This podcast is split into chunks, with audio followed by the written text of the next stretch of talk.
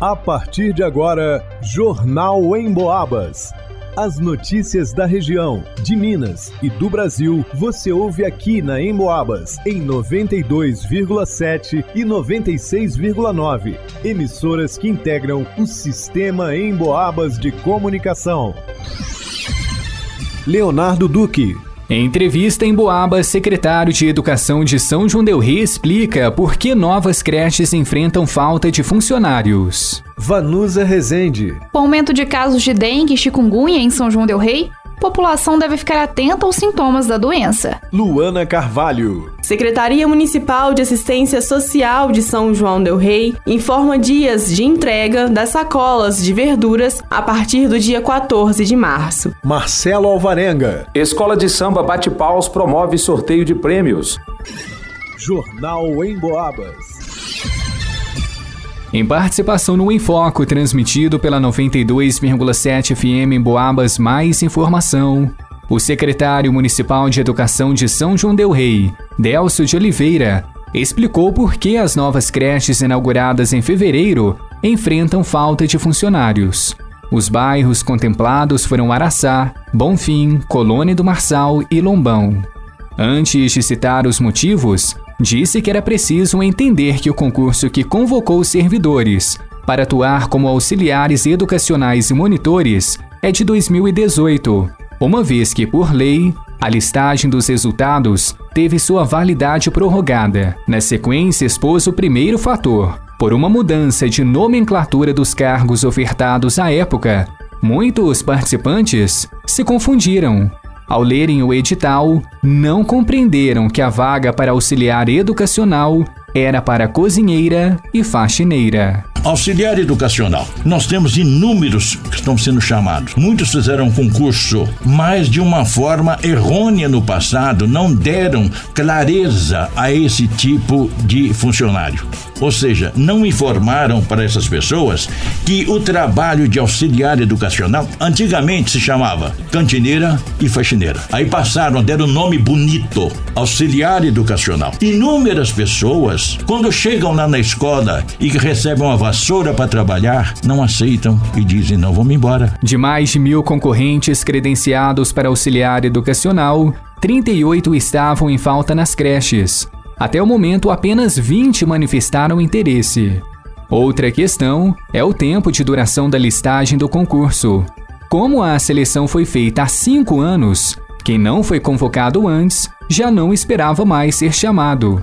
E hoje muitos nomeados não estão sendo encontrados, pois mudaram de endereço e telefone. E no caso dos aprovados para monitor educacional, a situação é ainda mais delicada. Grande parte dos concorrentes eram universitários. Há cinco anos atrás, a maioria dos candidatos que se ofereceram para fazer concurso de monitor eram alunos da universidade, que vindo para São João do Rei buscavam alternativa para a sua sobrevivência aqui. Cinco anos se passaram, Normalmente o que, é que vai acontecer? Se formam. E aí nós não temos hoje a figura do monitor, vou explicar para vocês. De 40 monitores que estão credenciados pelo concurso, nós já conseguimos 14 e nós precisamos de 22. A burocracia também impacta bastante. Quando uma pessoa é nomeada em concurso público, o prazo para manifestar interesse é de 30 dias. Enquanto isso, o cargo fica vago. Quando você chama, a pessoa aceita, ela tem um prazo de 30 dias para se organizar para entrar em exercício. Olha, isso é impossível. Aliás, eu tenho uma pequena preocupação com isso, que segundo o que eu já pude apurar, esse tipo de comportamento se daria em função de uma lei 8.112, que é uma lei para federais. Então, às vezes, está sendo aplicado. Agora, nós estamos, à medida do possível, tentando fazer com que a pessoa faça o mais rápido possível os seus exames que são necessários, a perícia perícia que tem que ser feita da melhor maneira possível para ingressar. A entrevista completa com o secretário de Educação Delcio de Oliveira está disponível no arroba rádio Emboabas, pelo Facebook e Instagram. Para o Jornal Emboabas, Leonardo Duque.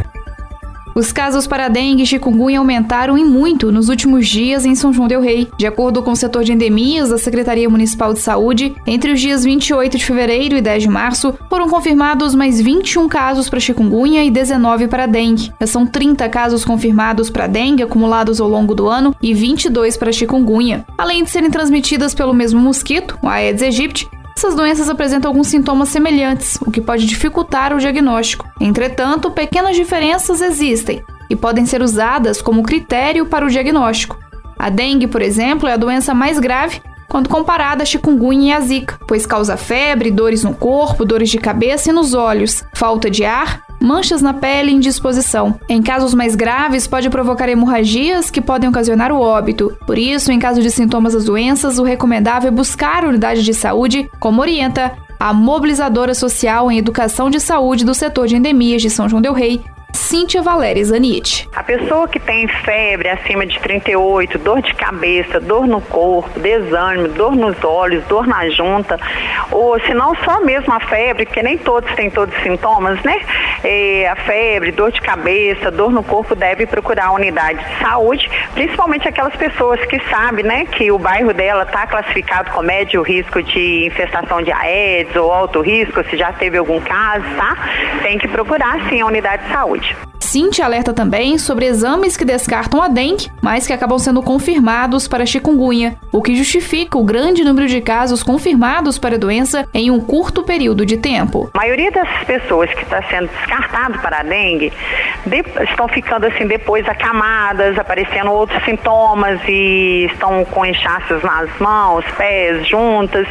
Então pode ser negativo para dengue, né? Mas nós olhando, quando nós olhamos, né, as notificações, nós vimos que foi coletado no primeiro ou quinto dia, né? Então a maioria das pessoas procuraram eu, dentro desse prazo, então já foi coletado para chikungunya e a gente está aguardando o resultado da FUNED. O método Aedes aegypti leva de 7 a 10 dias, por isso a intervenção semanal pode interromper esse processo e diminuir a incidência das doenças. Qualquer recipiente que permita o acúmulo de água parada pode se tornar um foco em potencial para a reprodução do mosquito. Pneus, vasos de planta, caixas d'água, bandejas de geladeira, calhas, baldes, garrafas entulho estão entre os principais criadouros do mosquito Aedes. Para o Jornal em Boabas, vá Nusa Resente informa dias de entrega das sacolas de verduras a partir do dia 14 de março. Secretaria Municipal de Assistência Social de São João del Rei informa dias de entrega das sacolas de verduras a partir do dia 14 de março. A Secretaria de Assistência Social informou que a partir de terça-feira, dia 14 de março, as sacolas de verduras do Banco de Alimentos da Massa serão entregues às terças e sextas-feiras às 14 horas no CRAS Matozinhos. O Banco de Alimentos alimentos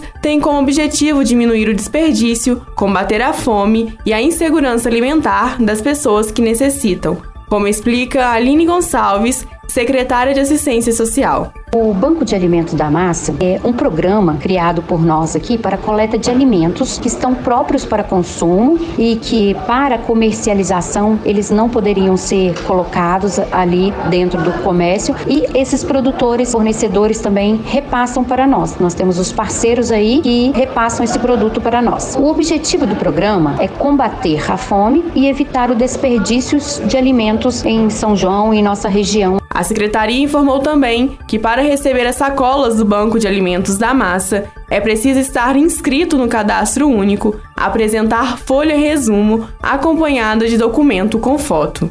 Para mais informações, os interessados podem entrar em contato pelo telefone 3373 4909 ou procurar o CRAS na rua Doutor Eloy Reis, número 4, no Matozinhos. Para o Jornal em Boabas, Luana Carvalho.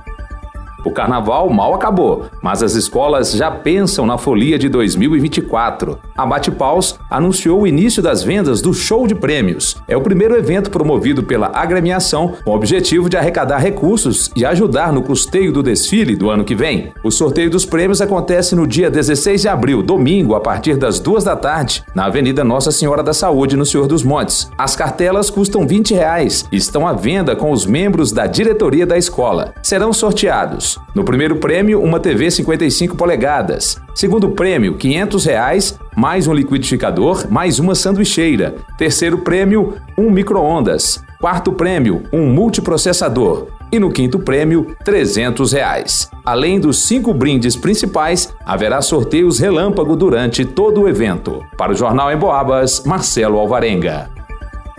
Em pesquisa inédita do Cantar Ibope realizada em todo o interior de Minas Gerais, mais uma vez o rádio se destacou como um veículo que passa o dia conversando com um número enorme de pessoas. O motivo principal é porque você pode ficar ligado no rádio enquanto faz outras atividades. Por exemplo, segundo a pesquisa, 62% das pessoas ouvem o rádio em casa, Desses, 24% ligam o rádio ao acordar, 20% quando fazem atividades domésticas, 20% no trabalho, 18% no carro. Ou seja, é muita gente ligada no rádio o dia todo. E muita gente ouvindo a Emboabas, é claro. Porque a Emboabas não promove fake news, conta aquilo que é realmente importante para as nossas vidas e enche o nosso ambiente de alegria com músicas e aquela conversa amiga. A Emboabas está no radinho, no computador, no celular. Aliás, você já baixou o aplicativo da Emboabas no seu smartphone? Tem notícias, dá para acessar os podcasts dos programas que já foram ao ar